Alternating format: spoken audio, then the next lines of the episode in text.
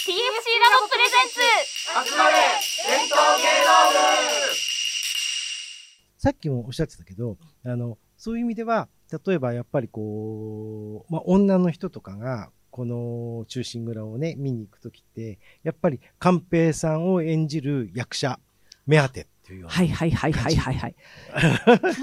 やっぱり、あの、まあ、文楽文楽と歌舞伎の決定的な違いは、やっぱり歌舞伎は役者で見るっていう人が圧倒的に多いですね。うん。あの、私はどちらかというと作品に惚れ込む方ですけれども、あの、私もいろんなところでこういうその歌舞伎のあの紹介の講座をやりますけれども、長いこと歌舞伎をご覧になってた方が、こういう見方ってしたことなかったわって言って、そのどんどうしてこの人がここでその、例えばオカルがなぜ手紙を読んだのかとか、考えたことなかったもんって言って、うん。ただ玉三郎さんを見に行ったとか ねあの、うん、あの海老蔵さんが出るから行くとか、そういうふうにもうある意味作品が何でもいいぐらいな感じでご覧になる方の方が多いですね。でその次の段階になると、この人が演じるこの役が好き、この役を演じるんだったら、この人のものを見たいみたいな感じが、例えばスケロクだったら海老蔵みたいな、海老蔵みたいなね。ねそんなとこがありますよね。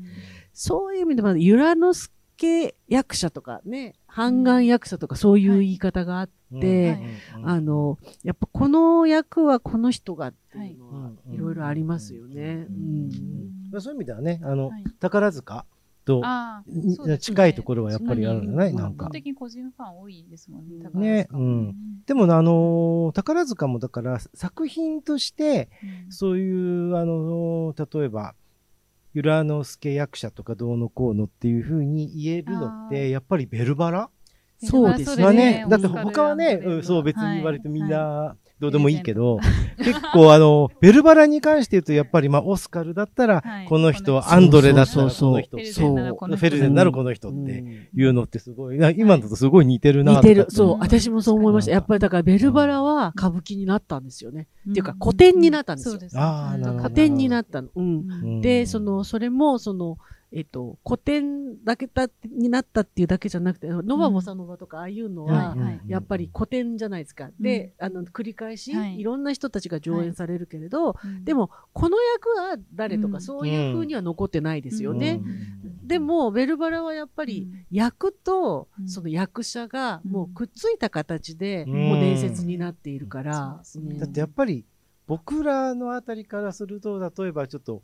何組かわかんないけど、うん。やっぱり、まあ、あのオスカルはアンナ・ジュンで、はいあの、えっと、アンドレはあの春菜ゆりだったりとかね、なんかちょっと古いけど。でもあそこがさ、はい最初っていうかね、うん、でそこからやっぱりうん十年はい。経って、はい。あのほらあの、はい。なんだっけ、えー女優さん。あだから、はい。うん十年経つとはい。また別のメンバー、がね。あのオスカルだったらはい。この人、はい。あのみたいな感じになってくるわけでしょ、中役代わりとかもしますもんね、最う近。ん。そうそうそうそう。でもあれを上演するのってやっぱりちょっとこう特別なあの時みたいな感じで、そうですあよね。ーそうですね。100周100周年近辺でね、すごうん。くありましたよね。うん。そう。うん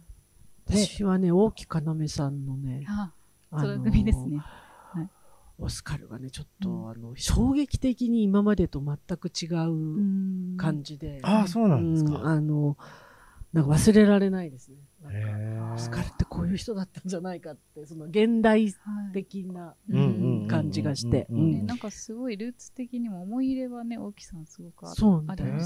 鈴風さんのファンで入ってくれて、そうなんだ、うん要って名前が鈴風さんの本名ですよね、確かに。そうなんだ。あそっか確か。鈴風さんはオスカルだよねどっちかそうですね。だから鈴風さんみたいにっていうので憧れて、オスカルに憧れて、で、多分念願のオスカルだったと思うんですけど。本当ね、なんか、あの、役とそ,、うん。その役者が一体になるってうん、本当にすごいことですよね。いやすごいですね。うん。うやっぱんりそれはスターでなければ絶対にできないことだし。そうですね。いや、だってあの、本当ミュージカルとかだって、うん。例えばあの、レミゼとかね、うん。あの、まあ、はい。僕やっぱり初初演を見ているから、あのうんー東宝の。うん。うんやっぱりなんかあのー滝田栄さんの、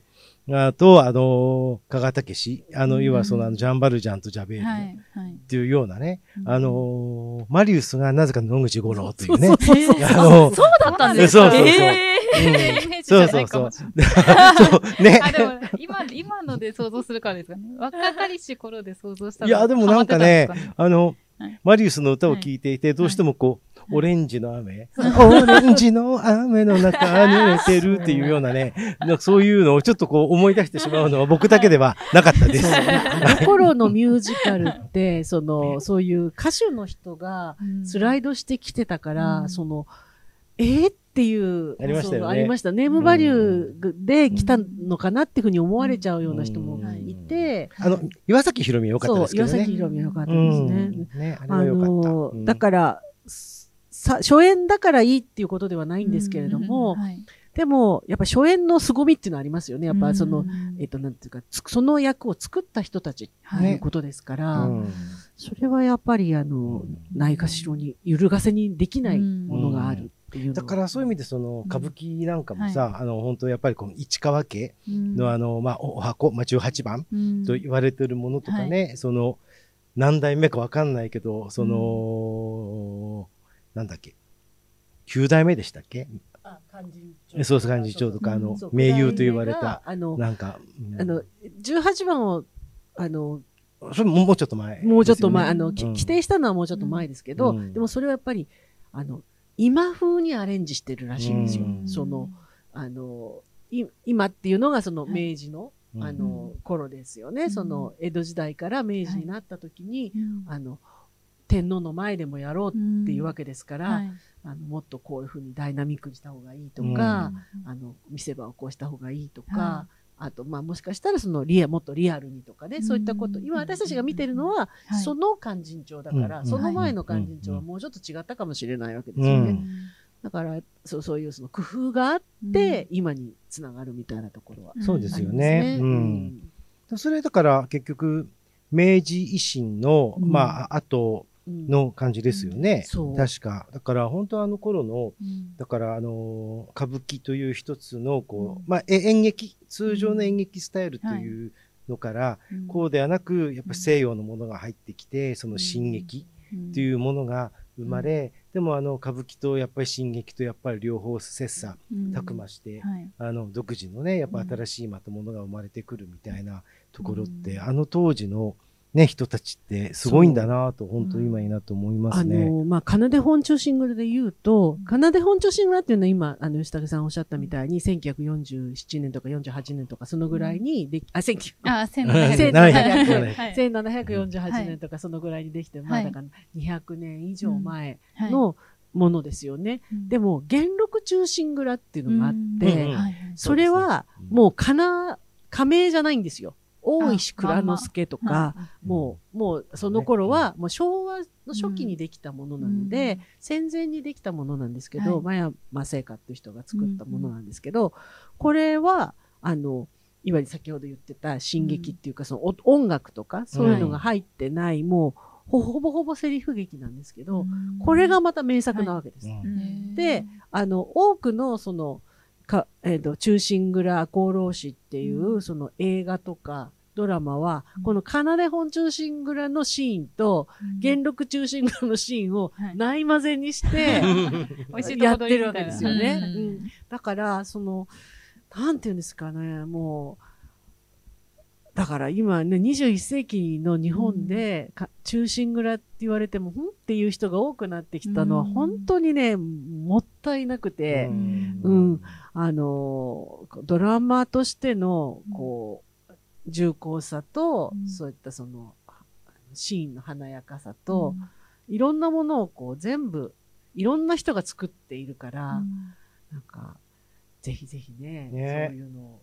あの、やっぱあのあれですよね、うん。本当12月はだから本当あのーまあ音楽で言うと大工、はいまあはい。いいバレエで言うとくるみやり人形、はいはい。でまああとはやっぱり歌舞伎で、はいですね。歌舞伎というか演劇っていうとやっぱり忠臣蔵うんっていうのはやっぱ一つのうん。定番だったはずなので、うん。なんかその伝統はずっとやっぱりあのあってほしいなと思いますね、すね。なんか。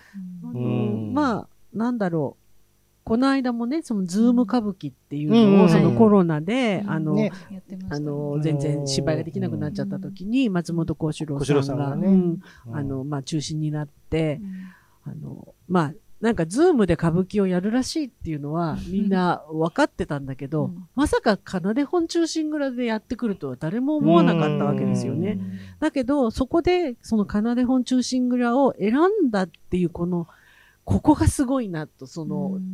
大変だけど、歌舞伎ってこれだよねって思ったってことですよね。ううん。ん、で、その、なんか、いいわゆるその、うんシリーズものの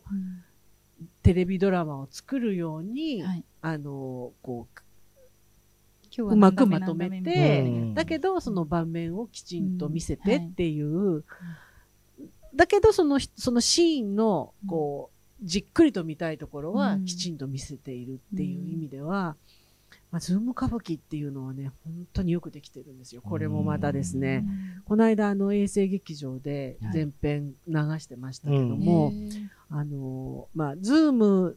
だから、えっ、と、まあ、本当にその、ストリーミングで見た人は、まだ、まだその5月とか6月とかはい。7月とかそのぐらいだったから、みん。んなあの、フリーズしちゃったりとかね、音が飛んじゃったりとか、まあいろいろ大変でした。はい。だけど、う撮ってるのはちゃんと松竹さんのうん。人たちがこう、うん。あの、きちんとしたそのカメラマンとか、うん。そういう人たちが撮っているのはで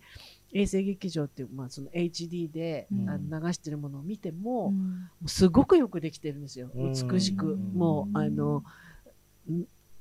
だから、まあ、例えばそのズームとかオンラインとかにあんまり慣れてない人が見ても、うん。あの、えっと、そのテレビとし、テレビのその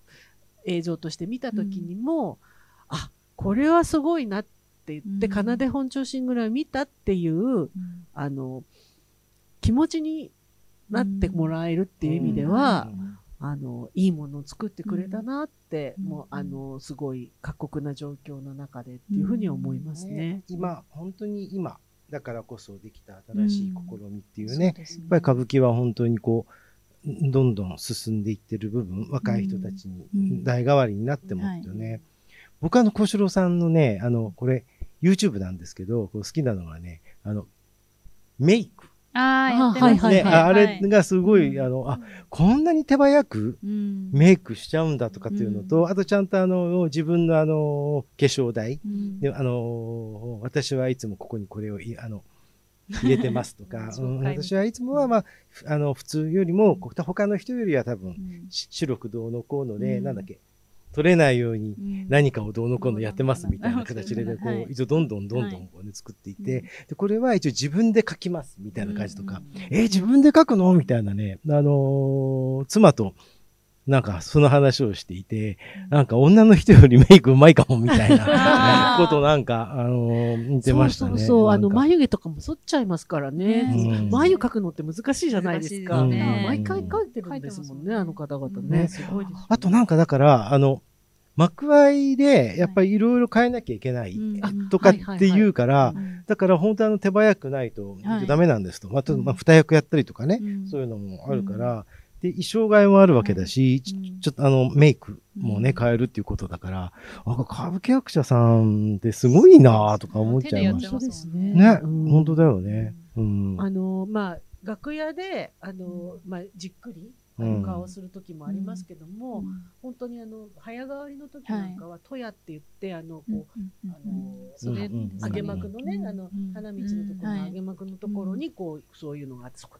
でやるうんとか、うんうん。あと、あの、なんか、あの、急に、重ねみたいに、あの、はい。急にあの、こう、顔が崩れるような、ん。あの、ちょっとしてる間に、こうやって、こうやってこうなんか、あの、茂みに倒れてって、どうしたって言って、こう顔を上げると、こううんななってる時は。本当にそこで自分と、それからお弟子さんでって、あの、あの、うん。メイクをするらしいんですね。大変だなと思って、うん。うん。だから本当にまあ手早くもなりますよね。まあそれは、あの、必然的になるのかもしれないですけど、だそれもあるのかな？あの役者さんって絵が上手い人多いですよね。あうん。あ、そうあの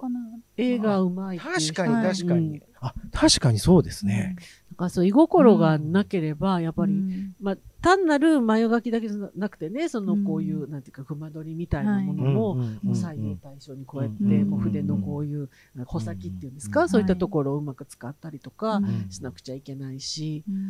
まあ、あと、役が体に入っているから、その役のキャラクターに合わせた形の、例えば、眉の描き方とか、まあちょっとメイクの仕方ってあるのかもしれないですね、もしかしたらね。うん、ね本当に、なんだろう。やっぱり、誰かに全てをやっても、なんだか、あの、なんっていう部分もありますそのなんかコックピットに入って、こうバーってこうなんかレーシングからのこうチームがこうバーってやる、コックピットじゃないや。あのあでもねありますね F1 でね。F1 ですね。ああいう時もありますけれども、あの、本当にあの、早変わりの時とかは、あの、なんていうのかしら、お弟子さんとの、その、貢献の人との、あの、息を合わせないとできない部分っていうのはすごくあるんですけれども、でも基本やっぱり全てを自分でやるし、それから、あの、特に女型の人は、あの、生着替えですよね。その舞台上で着替える男の人の着替えを、こう、あの、手伝う。それから男の人も、まあ、手伝っとは言いながら自分でこう帯を回したりとか袴着たりとかそういうのがその一部始終を全部その早回しとかじゃないし、それからカットしないで、うんはい、なんか、3分後、あ、10分煮ます。煮たものがこれですじゃなくって、うん、あの、ちゃんと全部3分だろうが5分だろうが、うん、全部やるっていうのが、また歌舞伎のなんかいいところかなと思って、お焼香も全員やるし、あの、なんか角火も炊くし、とか、そういうその、あの、まあ、葬儀みたいな儀式も全部、そのね、切腹の儀式とかも、その四段目なんか全部やるわけですよね。でそれをこう、固唾を飲んで、私たちはこう、なんか、承認になるっていう、そういうそのなんか凄みがあるんですよね。うん。なんか、着物なんかうまくこう、着着替えたりとかこうなんかどんどんどんどんこう片肌脱いでいったりとかするときに美しくないとダメだから、そのなんかそこをこうあの着崩れしないように、あのまとめていく帯の中にまとめていったりとかする、そういう一つ一つの技術がこうあの舞台見ているときにこう歌舞伎って綺麗だなって思わせてもらえる、ね、こう長袴のさばき方とかそういうのも やっぱ綺麗じゃないと私たちってやっぱ感動しないんですよね。歌舞伎って美しいっていうのは一つあると思います。単に様式美とかっていう一言ではこうなんかあの片付けられない、お所さんの一つ一つの中に、あのなんか計算された美しさがあるんじゃないかなっていうふうに思いますね。でも本当あの歌舞伎まあこれ多分歌舞伎だけじゃなくて舞台芸術は全てそうかもしれないんですけど、こういうね話って、要は実際の舞台を見てあのね、あるでしょ？で今ほら結構、まあ、このご時世だから、なかなかやっぱりこう、終わっても、じゃあどっかで話ができるとか、うん、そういうのもなかなかないけど、ね、やはり、あのー、中野さん、やっぱりあれですよね。歌舞伎は、ね、アフターですよ。もう、本当にアフターが面白い。うん。お酒をね、飲みながら、あの、ああでもない、こうでもない。まあ、その、本当にあの、先ほども言ったみたいに、すべてのキャラクターに感情移入できますから、うん、人によってその見ていたところが違ったりとか、うん、あのまあ、それはあの、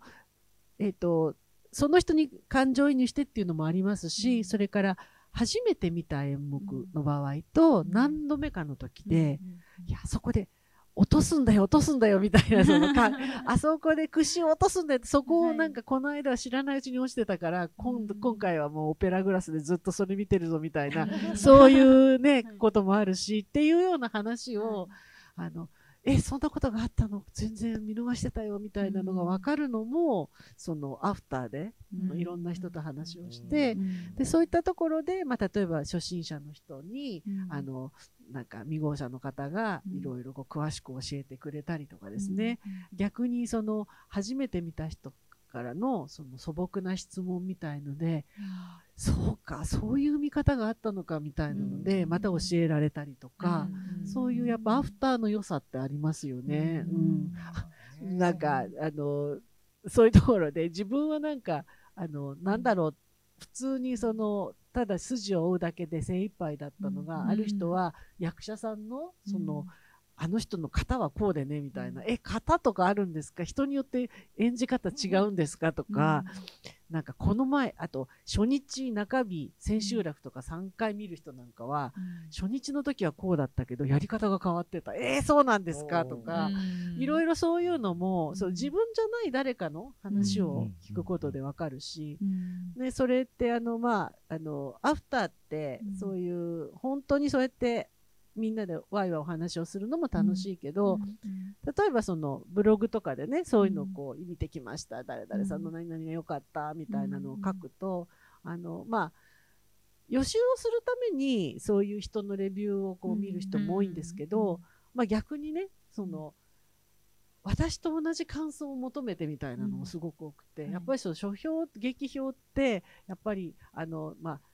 朝日新聞とかそういうところにも出ますけど、うん、そういうのって結構お堅いじゃないですか、うん、全体的にこうまんべんなくだったりとか、うん、あんまり悪いこと言わないとか いろいろそういうのがありますよね。でなんかあの偉い劇評家さんが書いてるからそれが本当なんだろうけど、うん、なんか自分が見たのと違うな、うん、感じが違うなって思うと、うん、やっぱこういうね時代ですからツイッターとか、まあ、SNS なども含めて、あのワード検索をして、それであやっぱり私と同じ感想を持ってた人がいたんだっていうのを、見て納得するみたいな、うん、もしくはなんか自分の中には良かったっていう思いはあるんだけどそれをどういうふうに良かったかっていうのをこう言葉でそう表してくれてる人の文章を読んですごいそうな私まさにこういうふうに思ってたんだよねって、うん、ありがとう言ってくれてみたいな、うん、なんかそういうのとかやっぱりその今はやっぱり演じる人がいて、うん、見る人がいて、うん、でそれを発信する人がいて全てでこうなんかその演劇を楽しめるみたいなとこがあるんじゃないかなっていうふうに思いますね。あれ田中さんとかさあのアフターあアフター、どういう？あでも今お話聞いててこれ歌舞伎じゃないんですけど、うん、なんかすごい思い出したのが1個あってあの高校生の時に劇団四季さんの「キャッツ」を友達と一緒に見た見に行ったんですよ。で劇場から出てきた瞬間に友達が首輪のついてた猫が何匹いたっていう話を。そんなとこ見てたのかと思って。すごい。私全くそれ気づかなかったんですよ。でもまあそれ言われてみると、あ確かについてるついてないあったし多分そこには意味があるんですよね。みたいななんかね人と一緒に行ってなんかそういう話をしてると、そういう新たな気づきがあってそう、ね,、するとやっぱり設定ブックとかね見る見るし買うじゃないですか。なんかそういうところにどんどんねつながっていったりするなっていうのはね。盛り上がるよね。盛り上がりますよね。火をついた形で、吉武さんはどうですか？なんかああ、大丈夫。あ私えっと私そうですね。歌舞伎は割と一人で行くのであんまりまあ人と話すとかはないですけどでもまあ確かにあの前後であのウェブの評論とかそういうのすごい見ますしあとまあこの役者さんにとって何回目なのかとか初役なのかとかそういうのもすごいリサーチしますし、まあ人と喋るそうですね。あと宝塚とかも、まあ、ものすごい勢いで結構皆さんが感激レポートツイッターに上げてたりするね、するんですよ。で、誰々の手の動きがどうのこうのとか、なんかすごい細かいところまで書いてて、なので、なんかその、なんでしょう、やっぱ人によって役者を見るか、あの、シーンを見るか、こう関係性を見るのかとか、すごいいろいろ違うので、自分がそのやっぱり何回も一つの舞台について何回も見られるわけじゃないので、そういうのはすごいこう、前後で役に立つ情報としては活用してるかなと思います。あとあれだよね、あの、はい、お弁当屋さんがなくなっちゃいましたよね。そうなんですよ。ね、い。やだからあのまずはさよなら公演が終わった後に日の出弁当さんが亡くなっちゃって、うん、でとうとうこのコロナで、うん、まあ、コロナだけではないとは聞いてますけれども、はい、その弁松さんも亡くなっちゃって、ねね、もう本当に歌舞伎座寂しいですよ。ね、で大体がこうなって初めてわかる、そのなんていうんですか歌舞伎座に行くっていうのは、うん、幕間も含めて楽しんでたんだなっていう、うん。うん、そうですね。空気が好きっていうのはあります、ね、多くのその演劇ファンの方が歌舞伎始めてあるあるで、なんで幕間が30分もあるの？っていう。何しろっていうの？みたいな、でこれはだけどそれこそお化粧もし直さなくちゃならないしそういうこともあるけど、ここでご飯を食べるっていうその座席でご飯が食べられるんですよ、えそうなの？みたいな、うん、でそのあのお弁当屋さんだけじゃなくてお土産屋さんもあって、うん、でまあその亡くなった勘三郎さんはディズニーランドと同じなんですよって、はい、もうグッズを買うのも含めて、うん、これはあのエンタメですからっていうふうに言ってた意味を、うん、今あのすごくかみしめてますね。その幕がないってこんなにつまらないかなって。ね、ほらあの昔はだってほらそのごひいきのあの役者さんだけ見て、で、ちょっと出なくなったら老けて、で、また戻って、なんてね、そんなこと、ね、そうそうそうそう、だからと、あの、今もね、歌舞伎座の中には、あの、吉兆さんが入ってるし、うんはい、それから南座には花満花満が入ってたりとかして、うん、でそれはやっぱりあのお茶屋さんの名残なわけですよね、うん、芝居小屋の隣にはお茶屋さんがいて、お茶屋さんであのずっとこうあの座敷を借り借り切って、それでそこであのおお酒飲んでご飯食べて、でひいきの人が出る幕だけ見に行って呼びに行くってってね、ちゃんとあのもうすぐですよって言われて、じゃあ行くかって言って行って、それでそれが終わるとまたそこに帰ってきて、他の役者さん見ちゃないってことですよね。でもう私たちはもうやっぱりもうとにかくその1万8000円とか、まああの私なんかいつも4000円とかそのぐらいの席で見てますけど、うん、それにしたって元取らなきゃと思うから、うん、な見ないなんていう選択はないんですけども でも今でもね、多くの方が、はい、あのあこれはいいかなもう見たからとか、うん、あのそういった形で、うん、まあ、30分でお弁当も世話しないから、うん、この幕はちょっと飛ばしてみたいなことをね、やっぱおっしゃるんですよね。であのもうその体力的にも全部見てるともうしんどいからとか。あと、あの、まあ、一番最後のマックがあんまり自分の好きな役者さんが出なかったりとかすると、ね、早く帰りたいとかね、はい、そういったことでっていうのも、で、あの、もう、これ、もう見ないから、あなた見る？とか言って、うん、あの、最後の幕だけだけど、あの、来るんだったら私の席に座っていいわよ、みたいなことを、はい、そう、歌舞伎のすごいところは、あの、えっと、一人で、じゃない2人とか3人で、うん、その幕でこう、同じ席を分け合うことができるんですよ。それを、あ。のなんていうか松竹は許してるんですよね、うん、お預け券っていう形でその幕間の間に誰々さんから、あの切符を預かってるはずですけど、あ、あの預かってますって言ってそれもできるんですね。そうなのか。知らなかった。でそれはね本当にあの私もそうやって例えばもう4時半は無理と。仕事があるから4時半は無理なんだけど、7時からの会は、の幕は見られるみたいな時に、逆に夜はダメっていう人と分け合ったりとかすることがね、できるんですよね。すごいでそれがなんか密かにじゃなくて、あのできるってことですね。私はもう 5, 5時に帰っちゃうんだけど、あの6時までに来れば、あのえっと、受付でちゃんと渡せるようになってるからっていうふうに。へまあでも本当そういう意味では、みんなあの12月ね、あのちょっとまあ、12月の演目は中心ぐらいどっかでやるのかな、今回文楽はやるんですけどね。文楽はね、ありますけどね。なんかね、もう今ね、結局4部で、で総入れ替えなので、そうですね。えっと、松竹さんは1時間って決めちゃってるんですよ。それ以上はいないって。なので、こう、あの、あんまり、あの、舞踊とかはいいんですけど、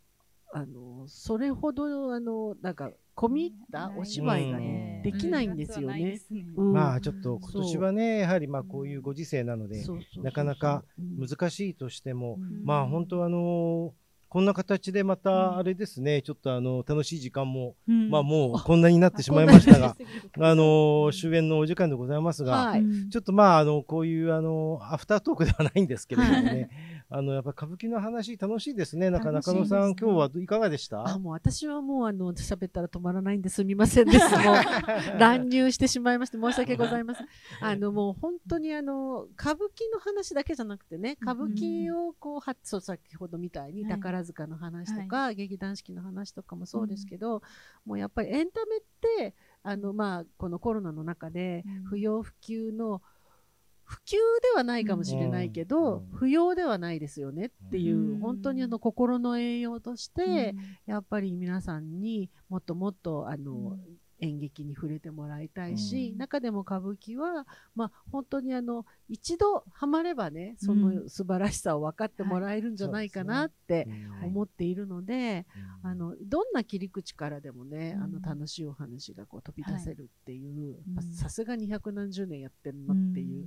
いや400年か、うん。400年やってるなっていう感じで、あのもうどこをとってもあの、いろんな話がこうポンポン出てくるっていうことではですね、ぜひまた読んでいただければと思います。はい、まあでも本当に日本人のあの、はい、魂をね、ちょっと感じる。あの田中さんはいかがでしたか？はい、ちょっと私あの歌舞伎のお芝居自体はまあちょっといろいろ見た経験はあるんですけど、実は忠臣蔵はちゃんと見たことがなくて、でまあそれこそ本当にあのドラマで切り取られた部分のストーリーしか知らなかったので、なんか今日あのいろいろ聞いて、あのすごい勉強になったプラスもう本当に行きたいなっていうふうに、はい、思いましたし、はい、歌舞伎ってやっぱりそのね本当にエンタメを全部詰め込んでるものなんだなっていうのをこう改めて感じて、なんかそのねストーリーもなんか結構こう今の人もねもエンタメに求めてるものが結構いろいろもう詰め込まれてるなってそのヒューマンドラマだったりとか、まあ、事実を描いてるってところで若干ゴシップ的な要素があったりとか、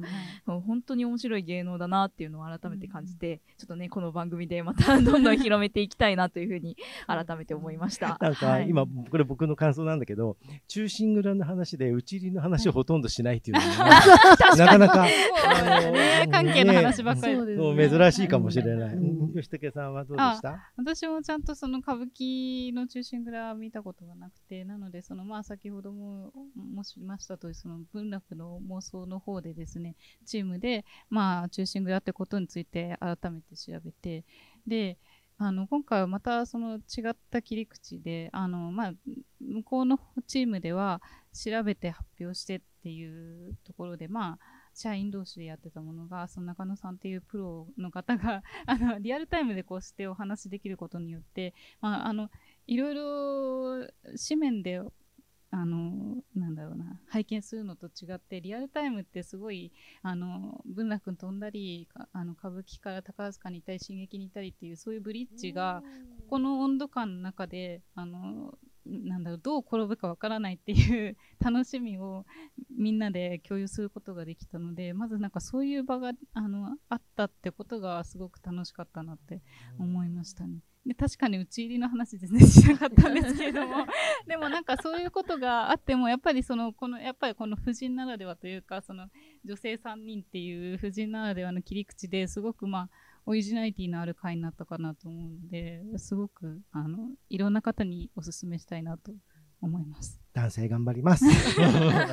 そうそう最後にちょっと一つだけ付け加えておくと、はい、その打ち入りって11段目なんですけど、はいここはあの後からたつけられたんですよね。本当は10段目でおしまい。あの、えっと、文楽って5段構成じゃないですか。それが10段構成になっていて、打ち入りの場面ってなかったんですよ。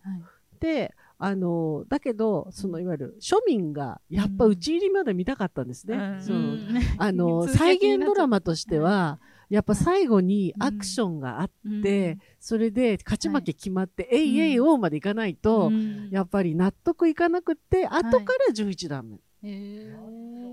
なんですよ。だから、そういう意味でも、その、はい、えっ、ー、と、お客さんが作ったドラマでもあるんですよね。うん、なるほど。あの、お客さんのニーズというか、意見を取り入れて。